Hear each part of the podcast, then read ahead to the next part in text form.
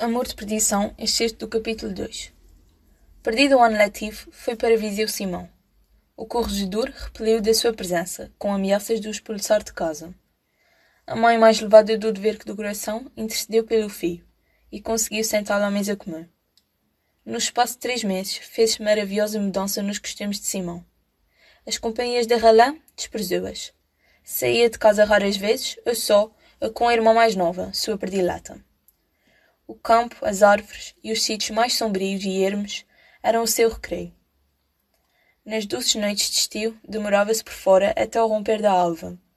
Aqueles que assim o viam admiravam-lhe o ar cismador e o recolhimento que o sequestrava da vida vulgar. Em casa encerrava-se no seu quarto e saía quando o chamavam para a mesa.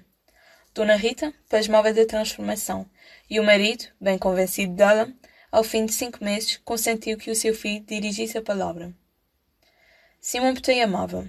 Aí está uma palavra única, explicando o que parecia absurda reforma aos 17 anos. Amava Simão uma sua vizinha, menina de 15 anos, rica herdeira, regularmente bonita e bem nascida. Da janela de seu quarto a que ela vira por primeira vez, para amá-la sempre. Não ficara ela incólume da ferida que fizera no coração do vizinho amou também, e com mais seriedade que é usual nos seus anos. Os poetas cansam-nos a paciência a falarem do amor da mulher aos quinze anos, como paixão perigosa, única e inflexível. Alguns prosadores de romances dizem o mesmo. Enganam-se ambos.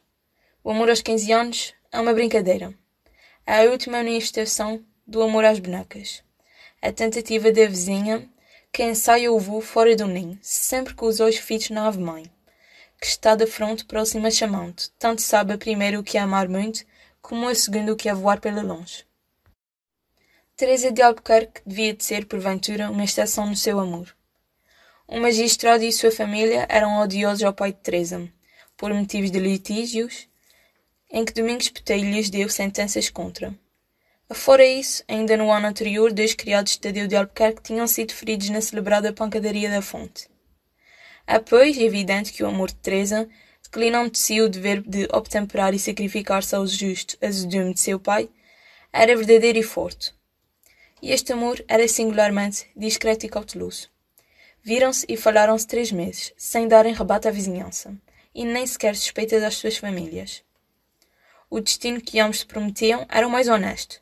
Ele ia formar-se para poder sustentá-la se não tivessem outros recursos. Ela esperava que o velho pai falecesse para a senhora sua lhe dar com o coração o seu grande patrimônio. Espanta a descrição tamanha na índole de Simão Peteio e na presumível ignorância de Teresa em coisas materiais da vida, como são o patrimônio. Na véspera da sua ida a Coimbra, estava Simão Peteio despedindo-se da suspirosa menina, quando subitamente ela foi arrancada da janela. O alucinado moço ouviu os gemidos daquela voz que, um momento antes, soluçava comovida por lágrimas de saudade. Ferveu-lhe o sangue na cabeça, contorcedeu-se no seu quarto como o tigre contra as grades inflexíveis da jaula. Teve tentações de se matar, nem impotência de socorrê-la. As restantes horas daquela noite passou-as em raiva e projetos de vingança. Com o amanhecer, esfriou-lhe o sangue e renasceu a esperança com os cálculos.